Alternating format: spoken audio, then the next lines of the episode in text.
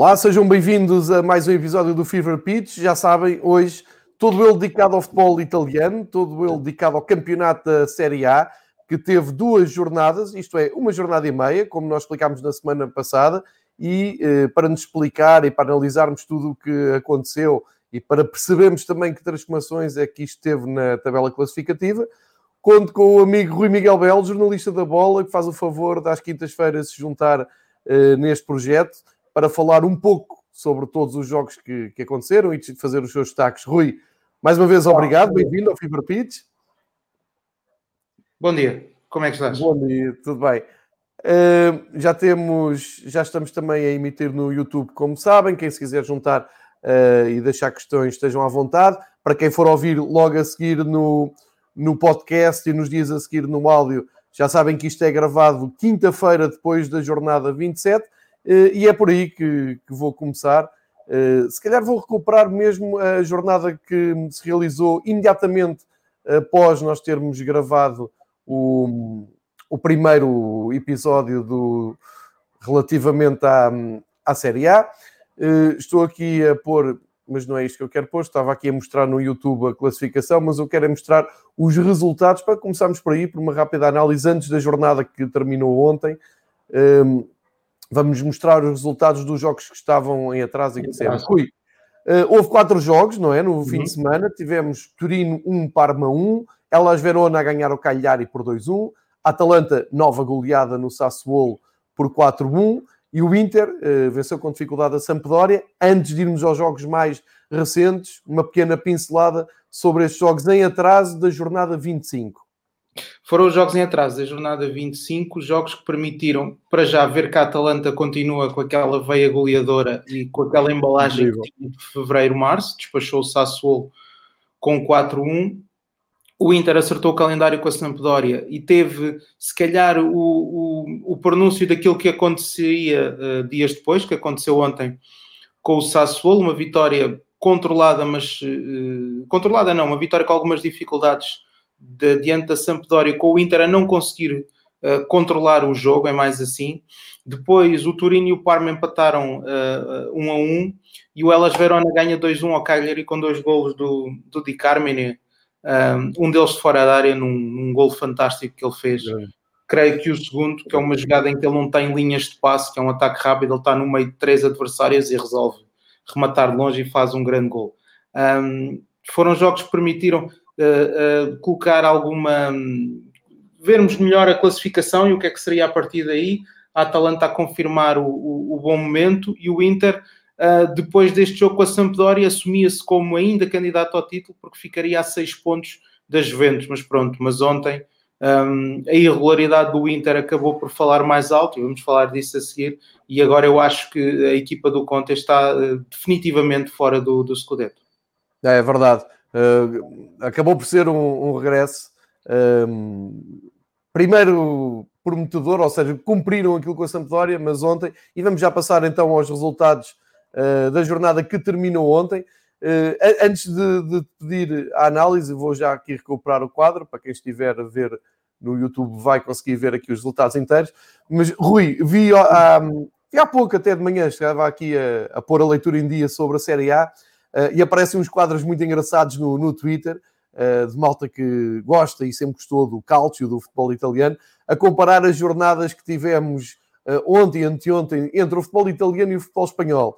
E a dizer, então o futebol italiano é chato, não é? E o futebol uhum. italiano está cheio de golos e o futebol espanhol teve menos golos e jogos mais aborrecidos. Isto acaba por ir um pouco, uh, dar um pouco de razão àquilo que tu apresentaste aqui na semana passada, aquela teoria que eu assino por baixo, do que o o campeonato italiano está em retoma no top dos campeonatos uh, europeus com a chegada do, do, Cristiano Ronaldo e outros jogadores de qualidade, uh, muitos, investimentos a fazer lembrar os tempos áureos do campeonato italiano. A verdade é que para quem diz o campeonato italiano é defensivo, é chato, é aborrecido, tem sido bem contrariado, pelo menos com a chuva de golos que houve, por exemplo, ontem à noite. Sim, por exemplo, o Paulo Fonseca diz muito isso e ainda agora ele, voltou a dizer isso à, à Sport TV. E é curioso que fales nisso. O, o, jogo provavelmente mais chato que eu vi, ok, o Juventus Milan para a taça foi, foi fraco pelas circunstâncias Sim. do jogo, do Milan ter que ganhar e depois de se ver com 10 tornou tudo mais difícil. Mas o jogo mais chato que eu vi até agora foi um Atlético Bilbao Atlético Madrid, a seguir ao almoço. Aquilo foi. pois foi, foi tens razão. Aquilo foi trágico, ficou um a um, mas foi, foi de facto muito mal. Nós temos gols em todos os jogos da jornada do, do Calcio e continuamos a ter equipas com. Um, com grande capacidade ofensiva, a Atalanta de, de, no topo destas equipas, o Inter também é uma equipa que faz que faz muitos golos. Curiosamente, a Juventus não é aquela equipa que, que, tenha grandes goleadas, mas também faz golos. Se calhar o grande destaque desta jornada até são os quatro golos que o Milan fez, em, fez ao Lecce. O Lecce que está, um, que está em posição muito má, estão agora em 18º lugar. Mas sim, é aquilo que eu falava, há muitos, há muitos golos, um, muitas equipas gostam de jogar em transição, uh, avançados que precisam de muito pouco espaço para para fazer gol. Convido-te a ver os, os três golos que o Cornelius fez, o jogador do Parma que fez em, em Eu vi, Génova. eu vi.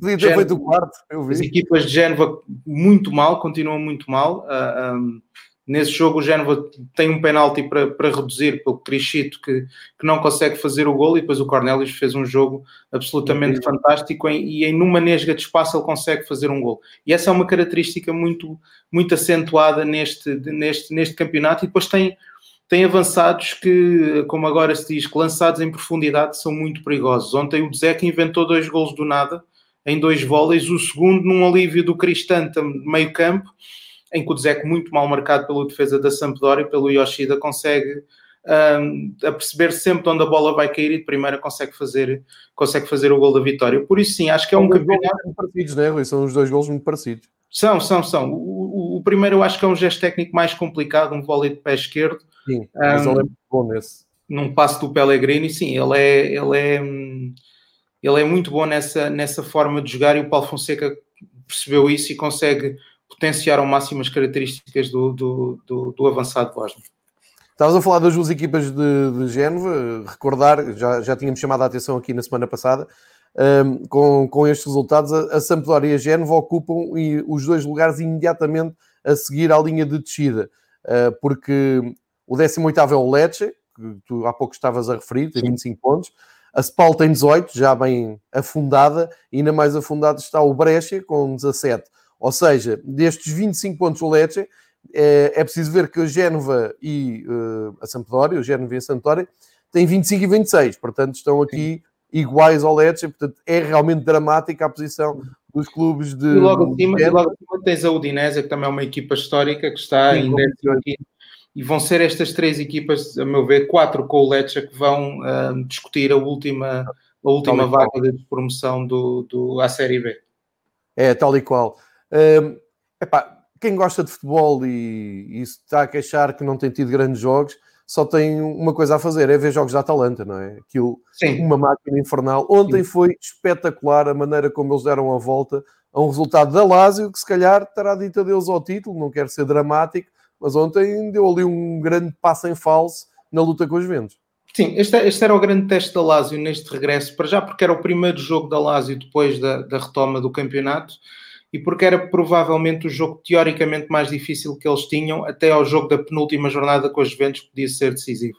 E a Lazio apanha-se a ganhar muito cedo, com 2-0, com um autogol do Derrune, que até gozou com ele próprio hoje no, no Twitter. Depois faz o 2-0 naquela bomba do, do, do Milinkovic-Savic e apanham-se a ganhar 2-0 muito cedo. E o Papo Gomes tem uma frase que eu acho que descreve um pouco do que é que é a Atalanta e da forma como eles jogam, que eles dizem que mesmo perderem 2-0, eles nunca sentem que estão fora do jogo, porque eles sentem que têm sempre futebol para fazer um gol e para voltar, eles nunca entram em pânico. E se tu visse o jogo, as oportunidades de gol sucediam-se de um lado e do outro, a Atalanta sempre por cima, e a partir do momento em que o Gozan se faz o 2-1, eu acho que ali eles sabiam que só tinham que que jogar o, o, o que eles sabem para, para conseguir pelo menos o empate. O empate é um dos melhores gols da jornada, um remate de pé esquerdo do Malinowski. É incrível, é um bilhete incrível. Foi um dos jogadores, para quem não se lembra, que o Sporting pensou em contratar no início da temporada, quando acreditava que ia vender o, o Bruno Fernandes, ele acabou por ir para a Atalanta, ele faz um, um golo muito bom. O Malinowski que nem sequer é, ou seja, é uma opção regular, mas não é um titular indiscutível na Atalanta, até porque a Atalanta se calhar nem tem assim tantos titulares indiscutíveis, tirando se calhar o Papo Gomes, um, e depois a Atalanta consegue dar a volta num gol do Palomino numa, numa jogada em que o Stracocha se não fica muito bem na saída, o Caicedo fica ainda pior porque marcou com os olhos. e, e, a Atalanta faz o 3-2. Em relação às contas do título, 4 pontos eu acho que é uma diferença já considerável para a Juventus, porque eu não estou a ver que a Juventus, mesmo jogando pouco como anda a jogar, não é provável que perca muitos pontos faz que, que a Lazio não tenha agora a mínima margem de erro, tem que ganhar os jogos todos até esse jogo da penúltima jornada, esperar que a Juventus escorregue até lá e depois, eventualmente, em caso de vitória nessa penúltima jornada, conseguir passar para a frente. Mas eu acho que neste momento a Lazio tem 62 pontos, o Inter tem 58. Acho que a Lazio tem que se concentrar muito mais em conservar o segundo lugar, o que dá um acesso direto à Liga dos Campeões e ao encaixe financeiro que se calhar lhes pode permitir conseguir outro tipo de jogadores no mercado e mais importante do que isso, uh, não vender algumas das principais, das principais pedras. Uh, e acho que eles cá têm que se concentrar mais no, no segundo lugar, porque mesmo ficando em segundo, acho que é uma época fantástica da Lazio, um campeonato muito bom que eles estão a fazer.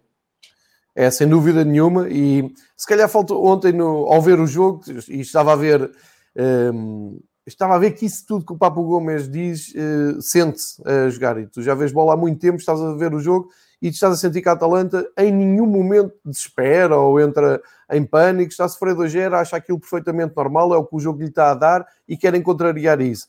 E vi muito mais a Lazio ainda em vantagem, um, um pouco aflita na maneira como não sabia o que é que havia de fazer do jogo, não, é? não sabia se havia de controlar, não sabia se havia de ir ao terceiro gol e parece-me que faltou claramente ali andamento de campeão, não é? Aquilo que na, costuma dizer naquela hora H do campeonato, quando tu tens que mostrar personalidade para ser campeão, faltou um bocado isso à equipa da Lazio, mérito da Atalanta, sem dúvida, mas estamos a olhar para a Lazio, que estava a um ponto da, da Juventus, e se tu olhares para o campeonato, para, para a próxima jornada, a Juventus recebe o Lecce, não estou a ver a Juventus a tropeçar não, em casa é o Lecce, e a Lazio recebe a Fiorentina, a Fiorentina também não está bem, mas quer dizer, o grau de dificuldade é um pouco como tu dizes. Isto agora parece que a montanha começa a ficar mais alta e a Juventus tem agora ali uma almofada já tranquila.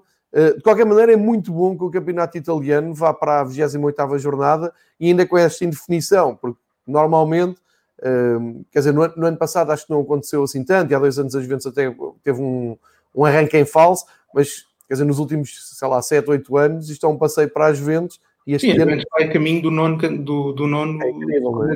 consecutivo, que é, que é uma loucura na, em Itália, mas aos poucos começamos a ver equipas com condições de, de, de lutarem com eles pelo, pelo, pelo campeonato.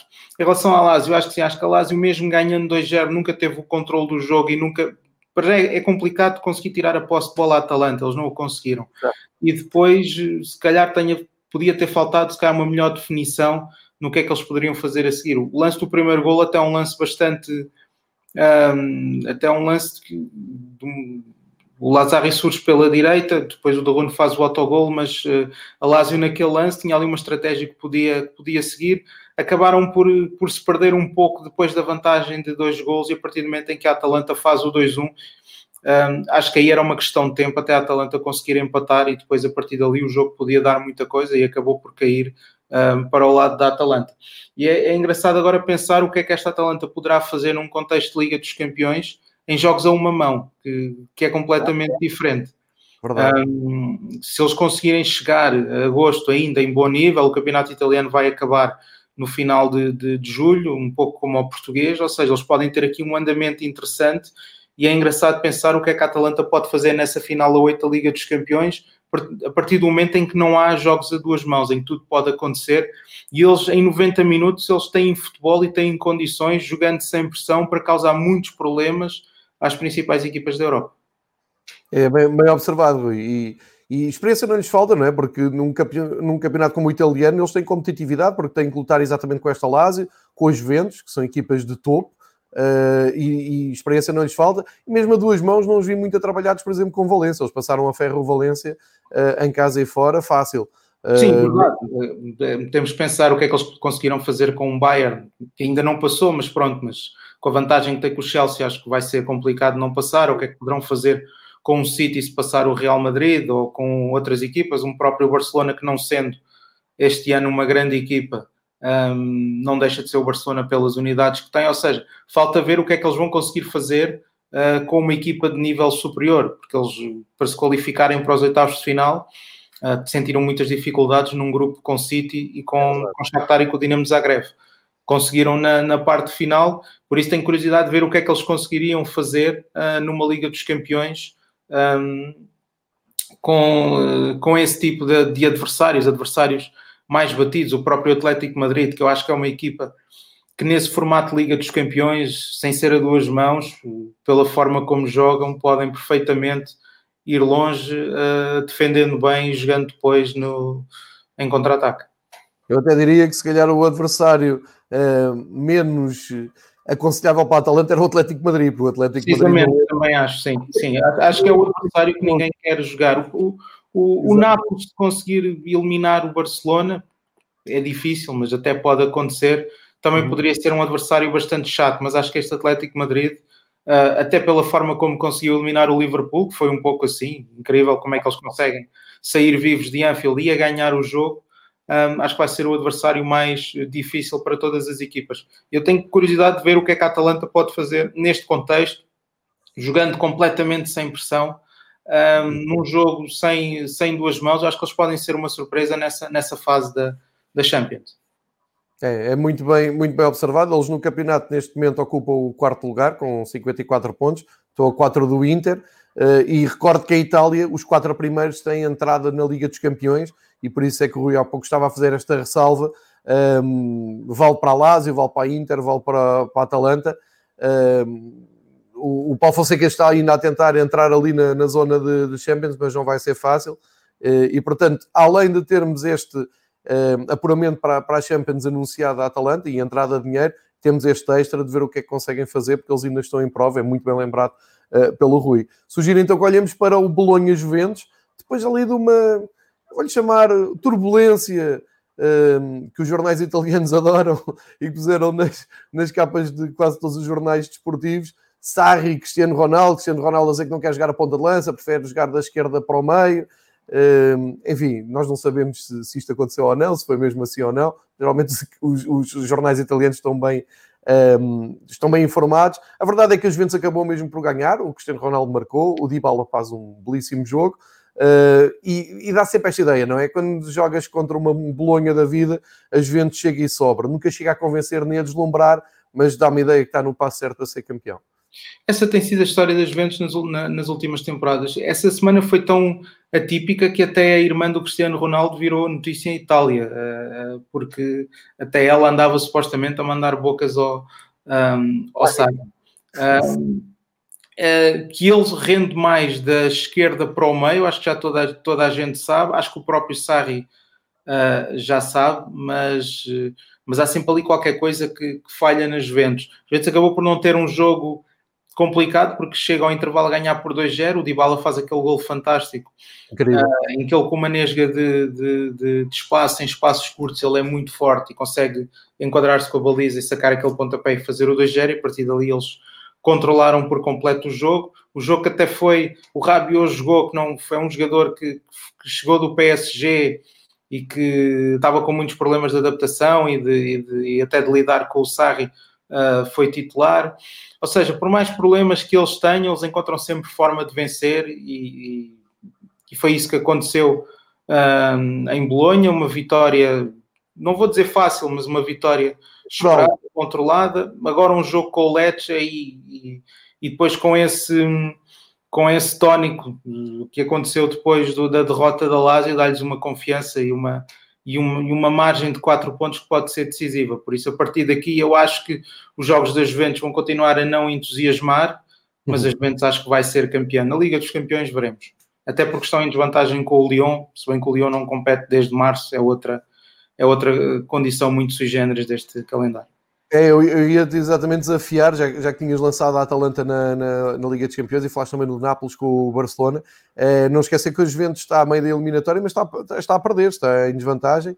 É, e, e, o jogo de Lyon foi, foi um jogo, eu, eu, não diria surpreendente, mas, mas foi um jogo muito intenso, com o Lyon a dar uma réplica que talvez a Juventus não tivesse à espera e depois de sofrerem o gol, uh, vi que não, não houve eh, nem arte nem engenho para conseguirem pelo menos aquele golinho que os dava tranquilidade para a segunda mão. Não vai ser fácil as Juventus um, ehm, garantir o apuramento, porque um gol dos franceses fora uh, e, e, não sabemos se vai ser a Itália ou não, uh, e nós tem, temos que aguardar essa decisão da UEFA, mas pode complicar ali muitas contas neste formato da UEFA do, do gol fora, que também é, é uma regra que anuncia não, fala-se que vai ser abolida. Continua sempre em, em vigor, e não sei até que ponto é que as Juventus uh, vai conseguir, que é, que é um, um, objetivo também que, que, acho que a direção das Juventus não esconde, que andam atrás há, há uns anos e que se puderem este ano chegar até à final não, não, não vão desperdiçar, mesmo porque o campeonato está uh, bem encaminhado. Sim, a questão principal das Juventus é sempre ver quando é que chega a afirmação europeia. Penso que as Juventus têm duas eh, Ligas dos Campeões, barra Taças dos Campeões, uma ganha no, no jogo do Eisel e a outra ganha em penaltis ao Ajax. Coleciona uma série de finais perdidas, finais uh, em anos em que a Juventus era de longe a melhor equipa europeia. Eu lembro-me na, na, final que perde com o Real Madrid em Amsterdão, que o Aincas é, é o treinador do Real Madrid. Depois uma final com o Milan em penaltis, foi provavelmente um dos piores jogos que eu vi na vida. Que foi, horrível. Foi horrível, até os penaltis foram maus, porque eles quase todos falharam e as Juventus não conseguem a, a, Liga dos Campeões. Teve agora esta final com o. Já olha, jogos como esse como essa final estás a dizer, é que deu uma fama ao futebol italiano. Precisamente, o jogo foi, foi, foi muito mau. Eu lembro-me de ver uma pessoa a dormir durante o prolongamento no jogo em, no jogo em Old Trafford. E depois os próprios penaltis foram muito fracos. O Zabaleta falha, muito, muitos jogadores a, a falhar. E, e, falta de facto essa afirmação europeia, e foi para isso também que eles foram buscar o, o Cristiano Ronaldo. Tiveram uma primeira aproximação na época passada, depois de darem a volta uh, ao, uh, ao Atlético de Madrid, conseguem um bom resultado em Amsterdão, mas depois são completamente passados a ferro em casa pelo, pelo Ajax. E agora sim, dúvidas de, acho que a contratação de Sarri também tem muito a ver com, esse, com essa procura da glória, da glória europeia. A fase grupos das Juventus não entusiasmou, cumpriram, estão em desvantagem nessa eliminatória com o Lyon, não foram melhores que o Lyon nesse jogo. Acho que foi um jogo em que deu para perceber o grande jogador que é o Bruno Guimarães, que é um médio é brasileiro que, que, foi contratado ao Rádio Paranaense, que o Benfica esteve muito interessado agora no mês de janeiro, acabou por contratar o Weigl e o Bruno Guimarães foi para o, foi para o Lyon. Tenho também alguma curiosidade de tentar perceber que equipa é que o Lyon terá em agosto, foi. tendo em conta que perdeu os melhores jogadores, quase todos por lesão ao longo da época, o Memphis Depay o, o, o principal, mas uh, por uma equipa que não compete desde março, jogar contra uma Juventus acho que vai ser difícil uh, o Lyon conseguir sobreviver nessa eliminatória e depois é uma questão de ver o que é que a Juventus conseguirá fazer contra equipas na Europa com perfis muito uh, diferentes. Lá está o Atlético Madrid, um adversário que pode trazer muitos problemas, já o trouxe às Juventus e pode, pode trazer de novo. Uh, por isso sim, tenho curiosidade de tentar perceber o que é que a Juventus pode fazer a nível europeu, porque a nível de campeonato, como isto vai decorrer, ainda faltam creio que 11 jornadas, falta muito jogo, mas acho difícil que com o calendário que eles têm, que eles, que eles, que eles percam esses pontos para a Lazio e que a Lazio ganhe todos os jogos até ao final do, do campeonato.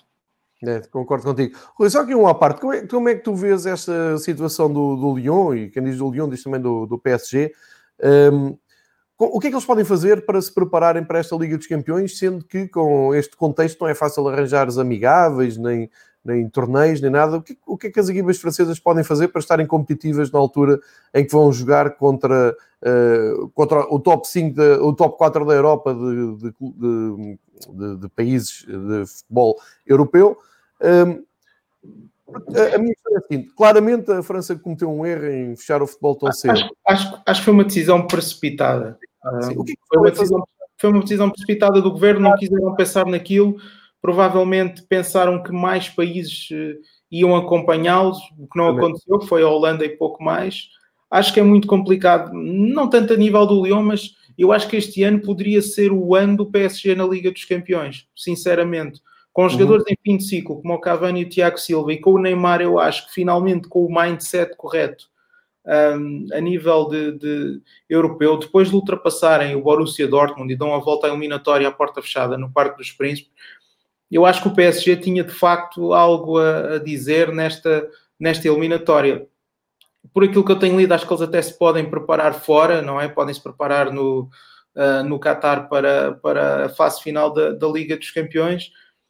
Lá está, sem competição durante muitos meses, num contexto em que conseguires um jogo um treino de conjunto contra a equipa é muito difícil pelos riscos que acarreta, não são boas perspectivas, em teoria, para uma equipa francesa na, na, na, na Liga dos Campeões.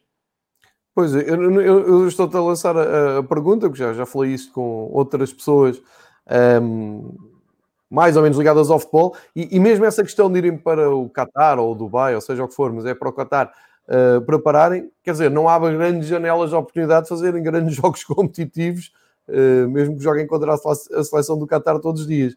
Eu acho que isto vai, vai ser ali um, um hiato que, que os franceses vão, vão pagar caro, ou não, ou podem chegar lá e estarem bem competitivos, mas queria saber esta tua opinião, porque realmente... Pode acontecer tudo, mas... Uh vamos ver, eu, eu, acho que esta, esta, decisão também da UEFA da final a 8, isto é claramente num contexto de crise e num contexto de isto tem tudo que acabar e temos o dinheiro para distribuir e as coisas não podem ficar por, por atribuir. Por isso, uh, quem ganha, quem não ganha, acho que é importante, mas deixou de se calhar de ter aquela, aquela importância. Isto parece mais um contexto de temos que acabar isto e temos que despachar isto, ah. do que propriamente ver quem é que é a melhor equipa, quem é que é a melhor equipa europeia. As equipas francesas vão ser apanhadas, eh, foram apanhadas neste, neste problema. Não há equipas holandesas em, em discussão, porque o Ajax foi eliminado também da, da Liga Europa, por isso não vejo grandes condições para uma equipa francesa chegar e, e, e impor-se desse, desse, desse lado, até porque para já o, o Cavani termina contrato, não vai jogar no PSG, duvido que o Tiago Silva também jogue, por isso Sim. lá está, eu acho que é uma coisa muito mais para, para despachar, por assim dizer, para, para distribuir o dinheiro do que propriamente para ver quem é que é, quem é, que é melhor. Mas claramente o, o facto de não haver Liga Francesa foi uma decisão precipitada, a meu ver. Sem dúvida. O, o, o, presidente do Lyon fala disso quase todos os dias na imprensa. Olha, então. Teve a, ver, teve, a ver também, teve a ver também com uma guerra muito grande de lobbies, porque a partir do momento em que o Marselha estava em segundo, com acesso direto garantido, a pressão que o Marselha fez para o fim da época foi logo tremenda e o único e o PSG seria campeão com maior ou menor dificuldade, por isso eles também não se importaram muito com isso. O único presidente que de facto fez, tirando os presidentes das equipas que estavam para descer, o Amiens e o Toulouse, mas o, único presidente que lutou pelo, pela continuidade do futebol francês foi o Jean-Michel Aulas do Lyon, pela posição em que o Lyon se encontrava na, na classificação, eles estavam a fazer um campeonato fraco mas ainda tinham ali possibilidades teóricas de tentar um lugar uh, europeu e depois justamente para não perder essa, essa embalagem para a Liga dos Campeões. Tal igual. Já agora deixa-me acrescentar, já que estamos a falar do Campeonato Francês, ontem parando com uma notícia uh, de que aquilo realmente não, não, não, está muito equilibrado, porque deram como certo o alargamento do Campeonato Francês para o próximo ano, mas ontem veio uma decisão uh, votada pela maioria dos clubes franceses é que não, e então as duas equipas estavam para descer, vão mesmo descer. Ou seja, durante 15 dias acharam que iriam permanecer, as duas equipas estavam ali para, para descer, uh, e de repente, ontem aparece essa notícia, não há alargamento nenhum, descem mesmo duas, sobem duas, acho que o Lance é, é uma das equipas que sobe, uh, e isto mostra bem a intranquilidade que vai pelo futebol francês. Mas voltamos aqui ao, ao futebol italiano e Inter de Milão ganhou, como vimos, o outro jogo com dificuldade 2-1. Ontem o jogo com o Sassuolo, que foi ótimo para quem estava a ver e para quem estava a seguir e para quem foi ver os gols, seis gols uh, em Milão, mas uh, o Inter, se quisesse chegar ali mais perto dos lugares da frente e à espera que as equipas escorregassem, uh, tem que ganhar o Sassuolo. Embora o Sassuolo, nós dissemos aqui na semana passada, seja uma das equipas que vale sempre a pena ver, é uma Atalanta de uma dimensão mais pequenina, Uh, e daqui a um bocado já vou ao destaque do, do 11 da jornada, porque tu disseste na semana passada que o Diuricid estava a ter ali o seu espaço e foi considerado um dos homens do jogo ontem. Mas Sim. ainda tem que ganhar, o Inter de Milão tem que ganhar ao Sassuolo se quer uh, dar projeção a esta época e ao investimento que tem feito. O Inter tem um problema grande em fechar os jogos, ou seja, em matar os jogos quando pode fazer e quem, quem, quem tenha visto o jogo ontem ou quem queira ver o resumo hoje, o Inter, quando está a ganhar, tem uma bola para 3-1 de um, um contra-ataque do, do Lautaro e do Lukaku, em que o Galhardini atira à trave de baliza aberta, é um falhanço um, inacreditável que lhes teria dado, eu creio que o 3-1 e a partir daí as coisas ficariam mais fáceis. O Inter tem esse problema de, de, de ser uma equipa irregular na parte final da, dos jogos. Ontem ganhar 2-1 permite o empate, consegue fazer o 3-2 num, num, num gol do Borja Valero, um, um gol que tem alguma piada porque ele surge, ele encosta para gol mesmo na, na linha de baliza, num, num livre lateral. Eles fazem uma festa enorme porque pensavam que o jogo estava ganho e praticamente no minuto a seguir sofre um gol igualzinho também com um jogador do Sassuolo a surgir na linha e a fazer o gol. É uma equipa muito irregular que, que tem, que marca muitos gols, mas que não consegue ter um, a segurança defensiva para sofrer poucos. É raro, se calhar, o jogo em que o Inter não sofre um gol, ontem sofreu três, mesmo jogando naquele esquema do, do, do 3-4-3, e o Inter tem centrais muito bons. Um, o Godinho foi contratado e pouco joga porque o Bastoni, que é o central do lado esquerdo, que eu acho que vai ser um dos grandes centrais do futebol italiano, está a fazer uma época muito boa. O Skriniar, creio que foi, que foi expulso, foi também daí que começaram. Vai, vai ter que fazer o Sim, foram a partir daí que começaram os problemas do Inter. Ou seja, o Inter tem bons centrais, tem muitos jogadores bons no meio campo. No meio, não é? Sim, mas, sim, mas corre sempre mal nos últimos, nos últimos minutos em que acho que a equipa relaxa em demasia, falha muito golo, uh, golo que poderia ser importante para fechar os jogos, e é esta irregularidade que eu acho que o está a tirar da luta e que já os tirou, a meu ver, da luta pelo, pelo Scudetto, que já estão a, salvo erro, 8 pontos da, da Juventus, que já é muita coisa. É uma equipa em construção, um projeto que eu acho que, que pode dar uh, um título uh, próximo nas, nas, próximas temporadas, assim eles consigam manter este nível de investimento e conseguir trazer grandes jogadores para, para a Série A, mas têm que melhorar este aspecto do jogo deles, de conseguir fechar os jogos de vez e não sofrerem a tantos gols. É uma equipa muito irregular. Uh, este Inter, antes da, da paragem, um dos jogos mais espetaculares que teve foi o derby com o Milan, mas ao intervalo estavam a perder 2-0. e depois acabaram por dar a volta, ganharam 4-2, mas lá está, quando o jogo está a 3-2, o Zlatan falha uma, tira uma bola no poste uh, que daria o 3-3 já a acabar e depois praticamente a seguir o Lukaku faz o 4-2. Por isso é uma equipa muito irregular, os jogos deles são sempre muito espetaculares por esta dose de imprevisibilidade, pelos gols que eles marcam, mas também pelos gols que eles que eles permitem um, e por muitos gols que eles sofrem. É, é excelente análise, Rui. O, eu diria até emotivamente é uma equipa desequilibrada, não é? Nas alturas chaves dos jogos, é uma equipa que não tem aquela tranquilidade. Eu ia-te fazer um desafio porque tu estavas a, a, olhar para o trio defensivo. Isto é uma equipa treinada pelo António Conte, e o António Conte há muitos anos que desenvolve esse sistema dos três centrais, ou três, não é três centrais, é três defesas no centro, e depois com alas projetadas. Olhando para a formação de ontem, um, e, e, porque tu puxaste um, um, pouco por essa, por essa temática, um, quanto ao trio de defesas, estamos falados de qualidade, porque se o Godinho não entra, tens o Skriniar, tens o, o Ranocchi e tens o Bastoni, que já fez uma grande temporada, é verdade. E depois tens nas alas o Vitor Moisés do lado direito, que eu penso que o Conte até conheceu em Londres no Chelsea, penso que é, não, estou a dizer nenhum disparate, sempre gostou muito dele lançado pela direita. Na esquerda, uh, o Cristiano Biraghi, e depois tens ali no meio campo o Galhardini, tens o Borja Valer, e depois há um trio, não, não, não merece contestação, Cristiano Eriksen, excelente jogador, Lukaku, grande contratação, e o Alexis Sanchez tem muita qualidade. Se tu tivesses uh, dinheiro para investir, onde é que tu investias nesta equipa e que tipo de jogadores, se quiseres lançar dois, três nomes, achas que poderiam dar segurança à equipa e dar o salto para o patamar superior, ou seja, lutar tac a tac pelo título com os Juventus? Talvez a meio campo. Ontem, não jogaram nem o, o Sensi está lesionado, o Barella também não jogou, um, o Vecino eu creio que também está, também está lesionado, o Brozovic também não jogou. São, são centrocampistas bons, mas eu acho que o Inter precisava ali de um jogador um, se calhar diferenciado. Um, uhum.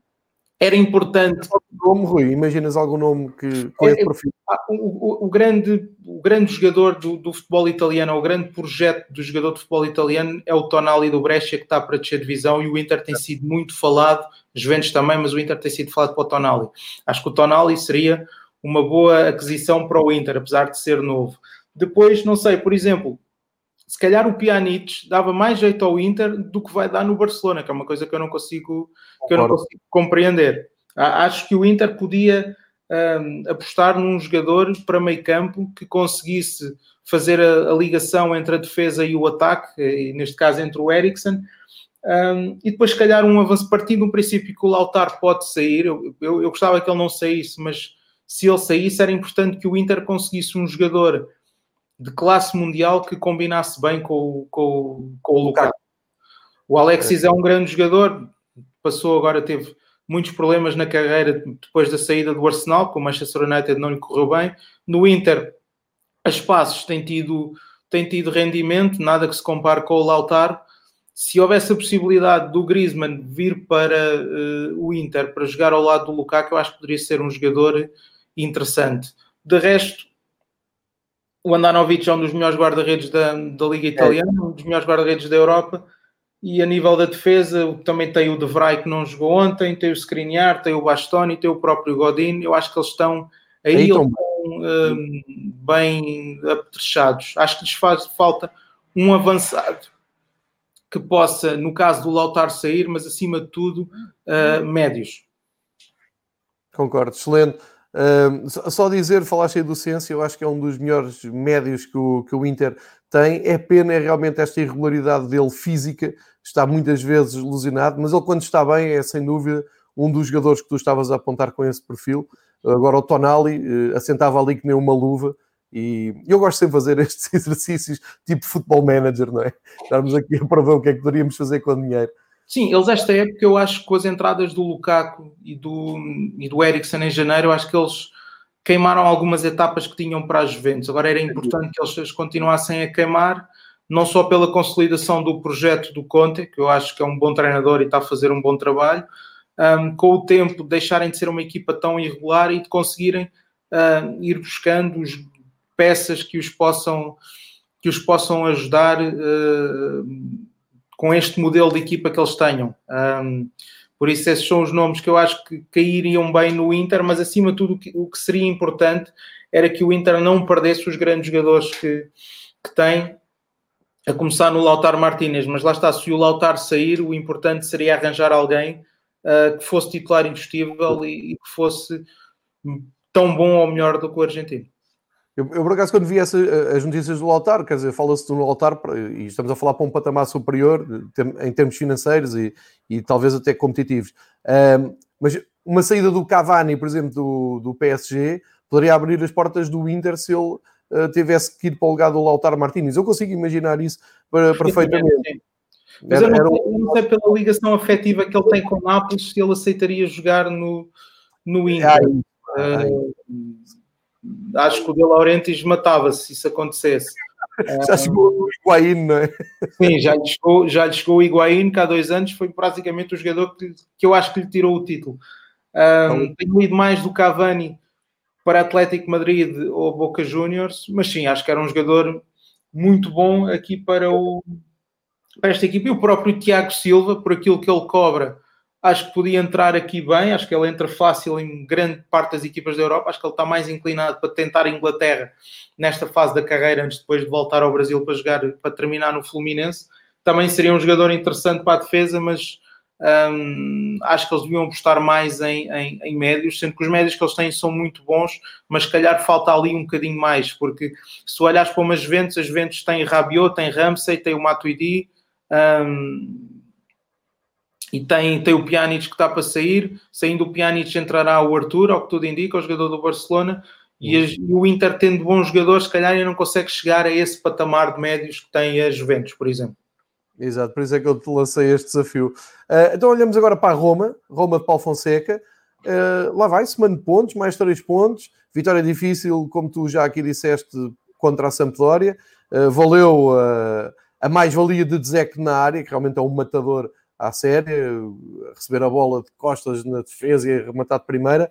Mas é uma Roma que uh, eu acho que está a deixar boa indicação. Ninguém estava à espera que a Roma fosse lutar pelo título, digo eu, nem que estivesse claramente no top 4, mas está ali no quinto lugar com 48 pontos, a uh, fazer o seu caminho, tem 17 golos positivos de saldo e ontem ganhou a Sampdoria claramente com, um, com dedo também de, de Paulo Fonseca, que tem desenvolvido aqui uma, uma equipa que eu acho muito interessante. Ontem Um, enfim, é, tu disseste há uma semana o destaque do Chris Smalling, que voltou a estar em, em, destaque e está na equipa da semana. E eu disse na altura, quando falaram em Chris Smalling na Roma, rimo, pensei que aquilo não, nunca poderia dar certo e está a dar muito certo. Também mérito para o, para o Paulo Fonseca. Um, e chamou-me a atenção da, da ligação, principalmente, uh, do Edin Dzeko com o Mkhitaryan, com o Pastore, com o Carlos Pérez. As coisas estão a funcionar na Roma, não tanto como, se calhar, Paulo Fonseca uh, poderia querer gostar, mas uh, contra uma Sampdoria muito aflita, conseguiram chegar à vitória e começam a apresentar ali um futebol mais fluido. As duas, lance aqui duas ideias. Paulo Fonseca, futuro na Roma, é um, tem futuro, é um treinador para continuar. Uh, aliás, em Portugal, agora com, com a situação do Benfica, apontou-se para todo lado. E quando se chega ali, Luís Castro, Paulo Fonseca, volta-se para trás, porque sobe uma loucura que largavam os projetos em questão. E no, no, caso do Paulo Fonseca, eu acho que ele está muito bem, assentou muito bem na Roma e está a ser até muito bem aceito por adeptos e, e crítica. Uma vitória difícil, mas uh, a mostrar qualidade, não é, Rui? Eu acho que o Paulo Fonseca é um treinador de projeto, é um treinador, não é um treinador para uma temporada, como se calhar é o Jorge Jesus, que tem aquele impacto todo. Acho que é um treinador para muitos anos, para ir construindo uh, uma equipa e uma ideia de jogo. E este, se calhar, é o ano mais difícil que ele, está, que, que, que ele terá na Roma, para já porque perdeu aquele que para mim é o melhor jogador que é o Zaniolo, perdeu em janeiro. Depois que tem aqui uma equipa ainda em formação, o Carlos Pérez é um jogador que veio do Barcelona, que entrou muito bem.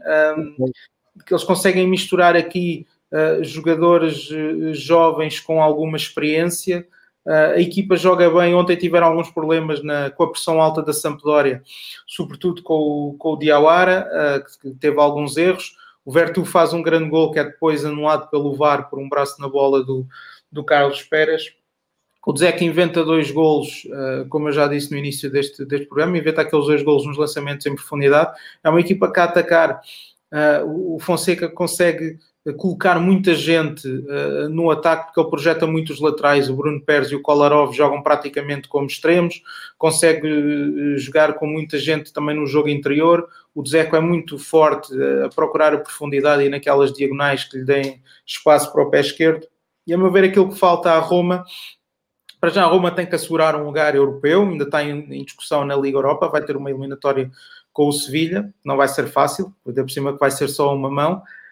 Um, e era importante que a Roma conseguisse, o Paulo Fonseca já falou disso, uh, manter a base desta equipa, mas conseguir contratar outro tipo de jogadores, ou seja, manter esta base de jovens, uh, conseguir fazer o um negócio de, de permanecer com, com, com o Mkhitaryan e com o Smalling, uh, continuar com o Dzek e com o Kolarov, Uh, mas ir contratando se calhar outro tipo de jogadores que possam, lá estar um pouco como no Inter, aqueles jogadores que entrem de caras e que sejam e que tragam uma qualidade logo acrescida ao, à equipa. Uh, a Roma fez aquele, aquele trajeto primeiro com o Monte e depois ele saiu, começar a contratar jogadores jovens com algum potencial, recuperar o Cristante, foram contratar o Justin Clivert, por exemplo, o Sengi Zunder, outro, mas eu acho que falta à Roma, se calhar, dar o passo seguinte aos poucos, de, pelo menos a cada época, de conseguir contratar um grande jogador que possa ser titular indiscutível e que, e que os possa ajudar.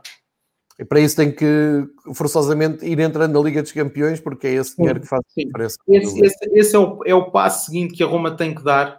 Este ano acho que já vai ser complicado. Sim.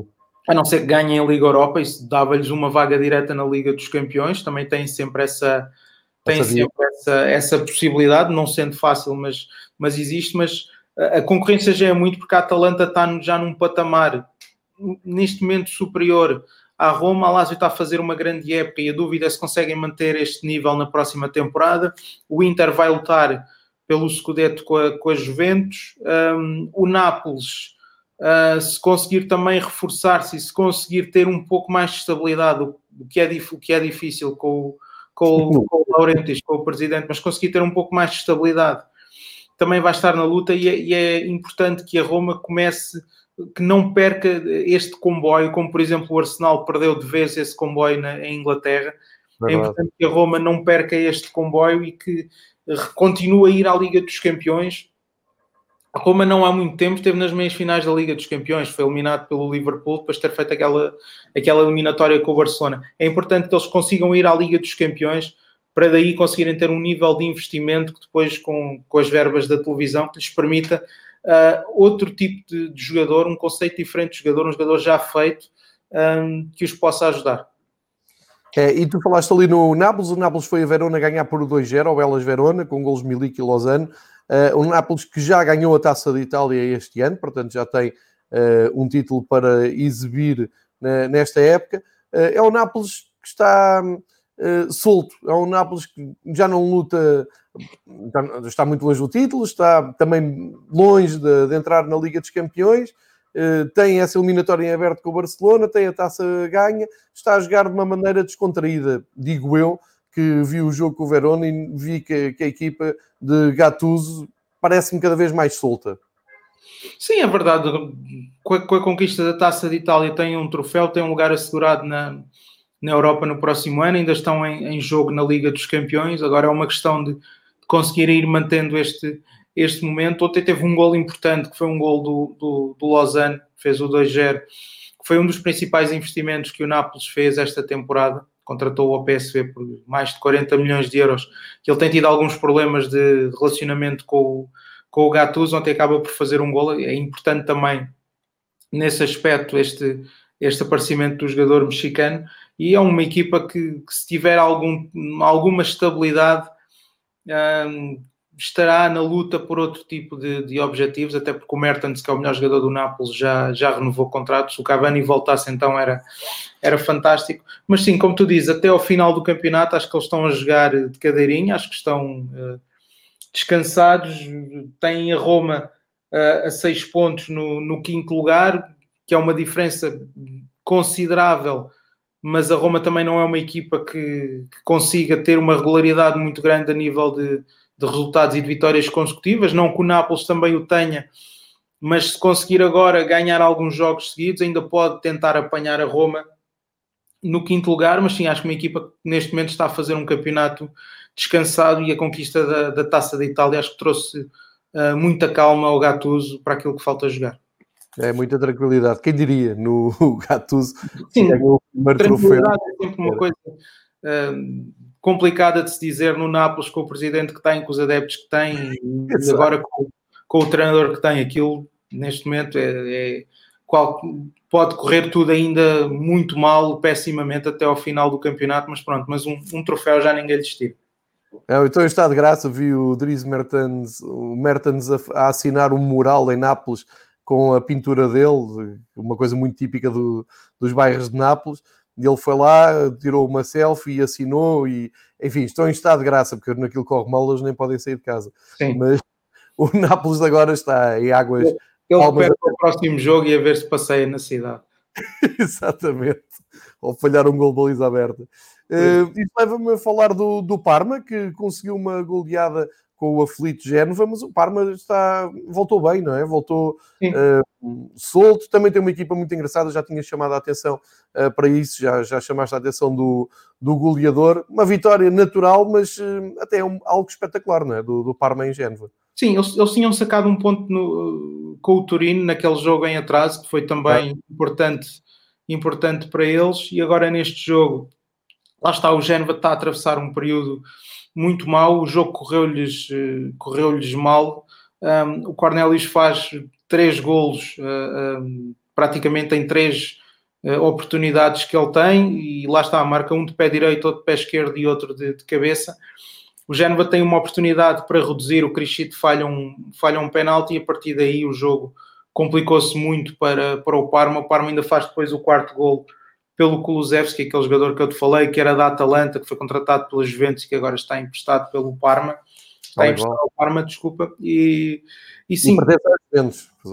Sim. Um, e estão neste momento num confortável oitavo lugar, têm os mesmos pontos do Milan. Continuando assim, é provável até que os possam passar.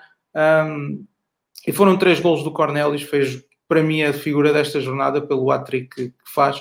E foi um jogo relativamente confortável para, para o Parma. Sim, foi uma vitória uh, boa, expressiva, contra um Génova que está, que está em queda livre. Um, assim como a Sampdoria, que vai ter aqui uma luta muito complicada para, para não descer divisão.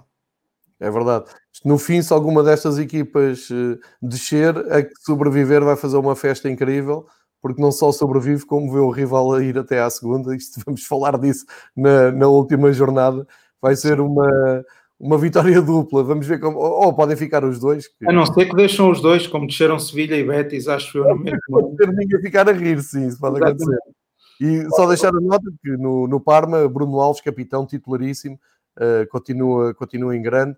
E, e, o Parma tem aqui uma, uma belíssima equipa uh, que, que, está, como, como diz o Rui, uh, perfeitamente tranquilo agora até ao fim da temporada. É treinada pelo Roberto D'Aversa e acho que conseguiu equilibrar a equipa e construir aqui uma das equipas interessantes do campeonato uh, italiano.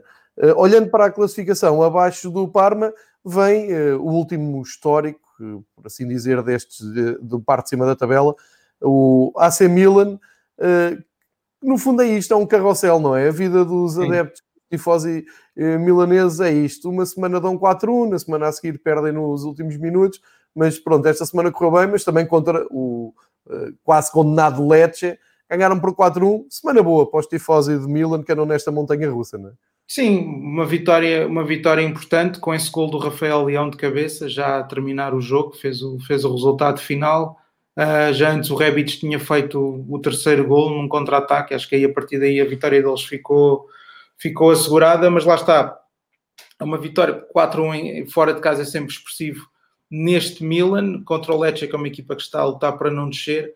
Agora o próximo jogo em casa será uma, uma, uma história completamente diferente. É uma equipa também muito irregular na, no, na forma como joga e na forma dos e, no, e, nos resultados. O Milan é capaz do bom e do, e do pior.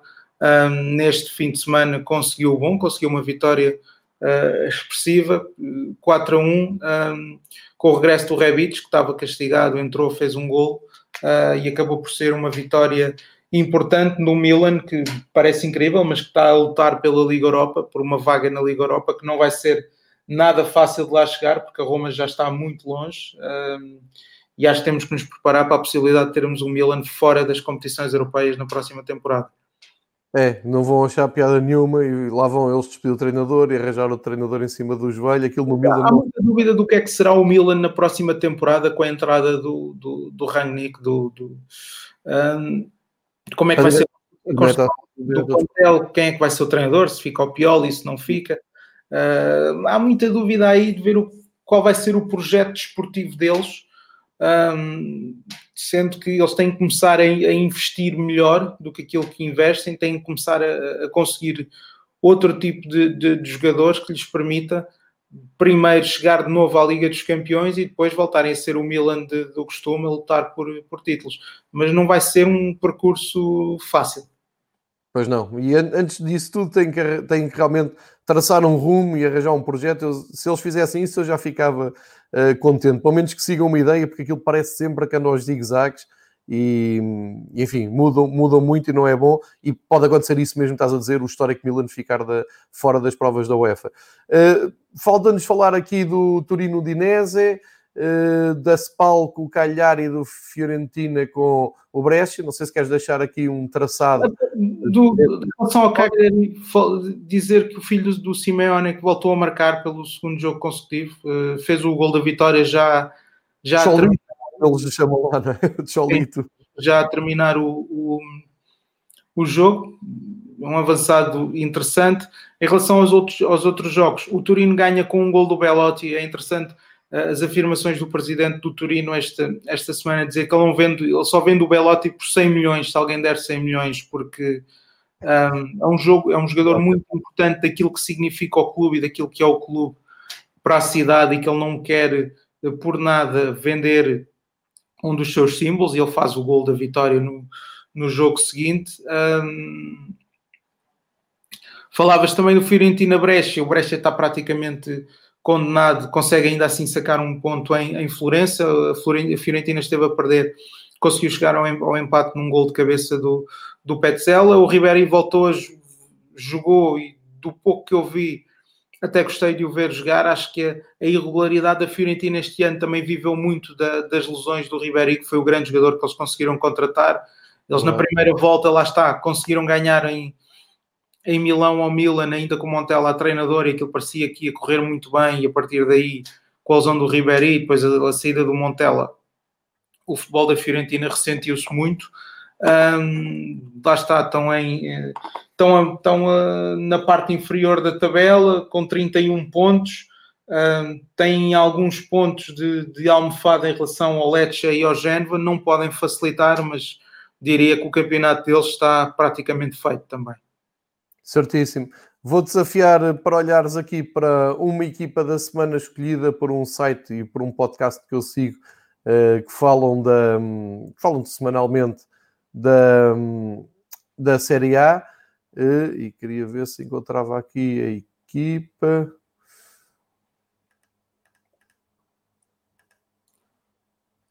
Não, não estou a encontrar aqui a equipa, espera aí que eu... Mas o Dioricito está lá, era isto que eu. Eu... Fez, fez a assistência para o gol do Caputo, para o primeiro gol do, do Sassuolo, e aquilo que eu te disse, numa, numa equipa onde ele joga a 10, né? porque ele só aceita jogar a 10 e, e joga uhum. bem numa equipa onde não tem, numa equipa de ambiente controlado, que, que, joga bem a bola, que tem, que tem bons jogadores, como o Caputo, como o Boga, um, sem ter que lutar por títulos e sem um elevado grau de exigência, eu acho que ele consegue uh, mostrar mais e melhor o futebol dele e, e, é curioso que num jogo contra o Inter ele se tenha mostrado ao ponto de estar na, na equipa da semana. Ele, é, ele nunca deixou de ser bom jogador, acho que o problema dele, sobretudo no Benfica, mas não só, depois das opções de carreira que ele fez, sempre foi muito o contexto e no Sassuolo ele conseguiu encontrar um contexto favorável para a carreira dele, para as características dele e que lhe permita mostrar a, a qualidade que ele, que ele tem. É, estava a ver se encontrava aqui a equipa, peço desculpa, não estou a conseguir recuperar. Chamou-me a atenção que estava o, o Dioricic na, na, na, escolha, estava o Cornélios também, obviamente.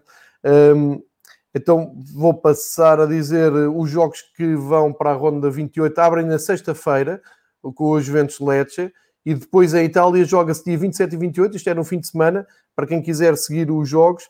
A jornada 28 é toda sábado e domingo, tirando estas Juventus que abre a jornada sexta à noite às 8h45, jogos para ver na Sport TV em Portugal.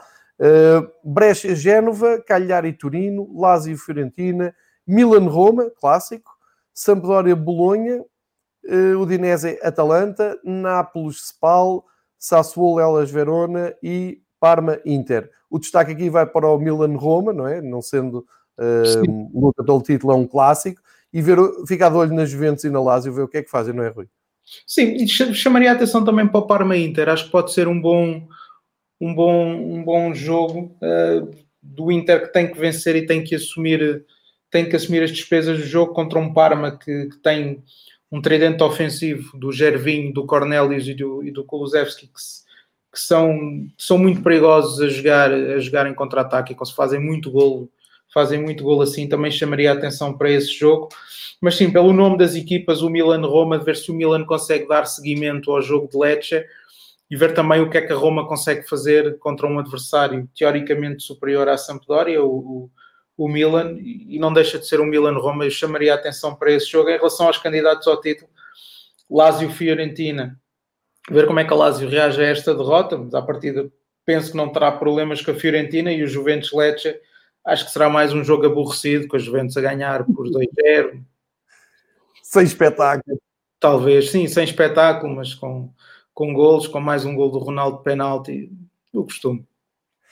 Muito bem, está feita a viagem pelo futebol italiano, pelo Calcio, os jogos analisados uh, mais ao detalhe com a parte de cima da tabela, com os principais protagonistas. Está lançada a corrida pela, pelo título, pela, Liga, pela entrada na Liga dos Campeões e Liga Europa, também para descida com os dois clubes de Génova a ver o que é que vão fazer.